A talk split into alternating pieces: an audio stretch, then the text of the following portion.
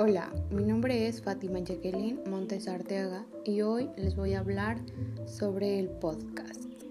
¿Qué es el podcast? A mí me gusta comenzar hablando desde el origen de las cosas, por eso vamos a definir un podcast.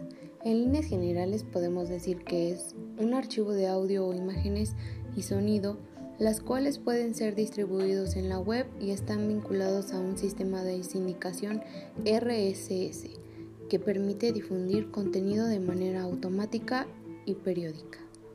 El podcast educativo es un archivo de audio perteneciente a un sistema de sindicación el cual posee un contenido didáctico a partir de una planificación instruccional, los cuales pueden ser elaborados por los docentes, alumnos o por las mismas instituciones.